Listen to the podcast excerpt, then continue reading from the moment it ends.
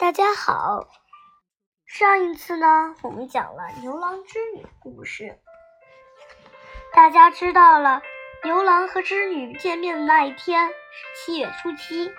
那么今天我们讲的故事是《白蛇传》。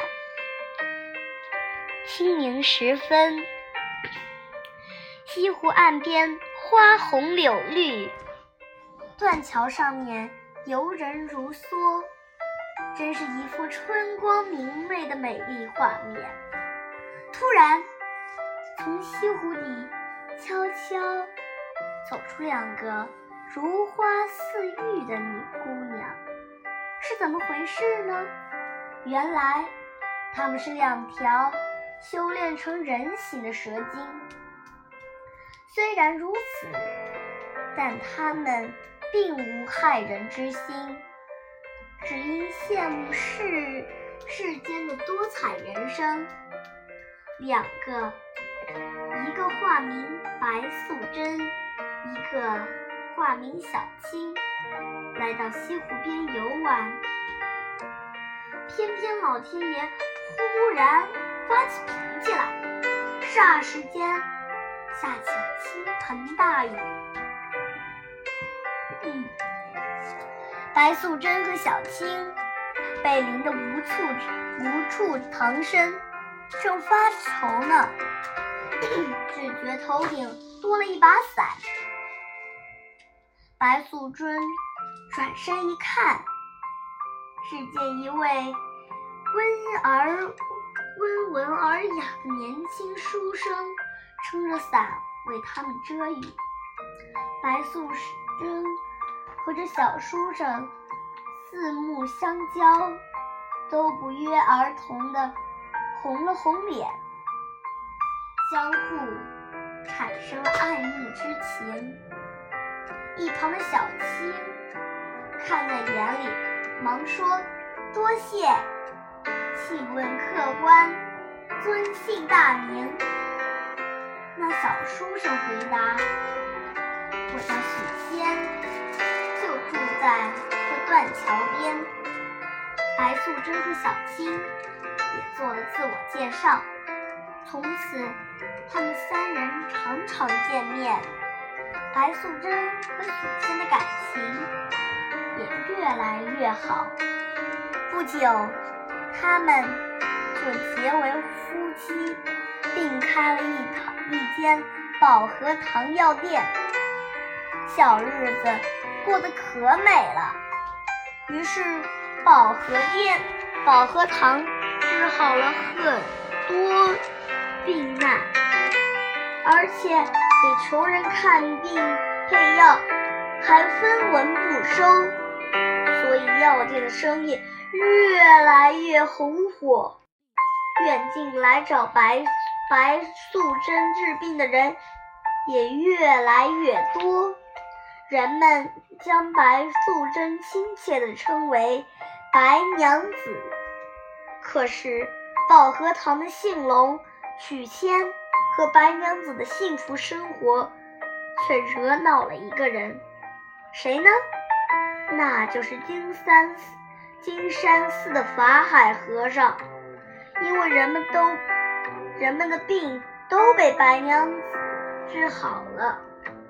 到金山寺、金山、金山寺烧香求菩萨的人就少了。这天，法海来到保和堂前，看到白娘子正在给人治病，不禁心生妒火。再定睛一瞧，哎呀，原来这白娘子不是凡人，而是白蛇所变。法海法术高强，做事却非常固执。看出了白娘子的身份后，他就想收服白蛇，拆散许仙、白娘子夫妻，搞搞垮保和堂。于是他偷偷把许仙叫到寺中，对他说：“你娘子是蛇精，你要和她分开。”不然，他会吃掉你的。许仙一听，非常气愤。他说：“我娘子心地善良，对我的情谊比海还深。就算她是蛇精，也不会害我。何况她今如今已经有了身孕，我怎能离离弃她呢？”法海恼羞成怒，把许仙关在了寺里。宝和堂里，白娘子正焦急地等着许仙回来，左等右等，白娘子心急如焚。终于打听到许仙被金山寺的法海和尚给留住了，白娘子赶紧带着小青来到金山寺，苦苦哀求。法海放许仙，法海冷笑道：“大胆蛇妖，我劝你还是快点离开世人间，否则别怪我不客气。”白娘子见法海拒不放人，只得拔下头上金钗，迎风一摇，掀起滔滔大浪。向金山寺直逼过去。法海眼见水漫金山寺，连忙脱下袈袈裟，变成一道高梯，将拦在寺门外。大水涨长高一尺，长堤就高一尺；大水长高一丈。长堤就高一丈，任凭波浪再大也漫不过去。再加上白娘子有玉有玉在身，实在斗不过法海。后来，法海使用欺诈的手法，将白娘子收进铁金钵，压在了雷峰塔下。许仙和白娘子这对恩爱夫妻。被拆散了。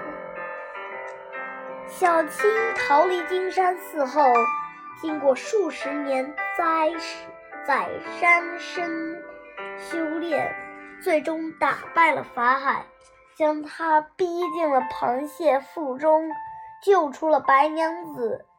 从此，白娘子、许仙以及他们的孩子幸福的。生活在一起。好了，小朋友们，今天的故事就讲到这里。故事讲完了，我也有一个问题。刚刚我们讲到，白娘子心急如焚，终于打听到许仙被金山寺的法海和尚给留住了。这个“留”是什么意思呢？可以在微信上告诉我哦。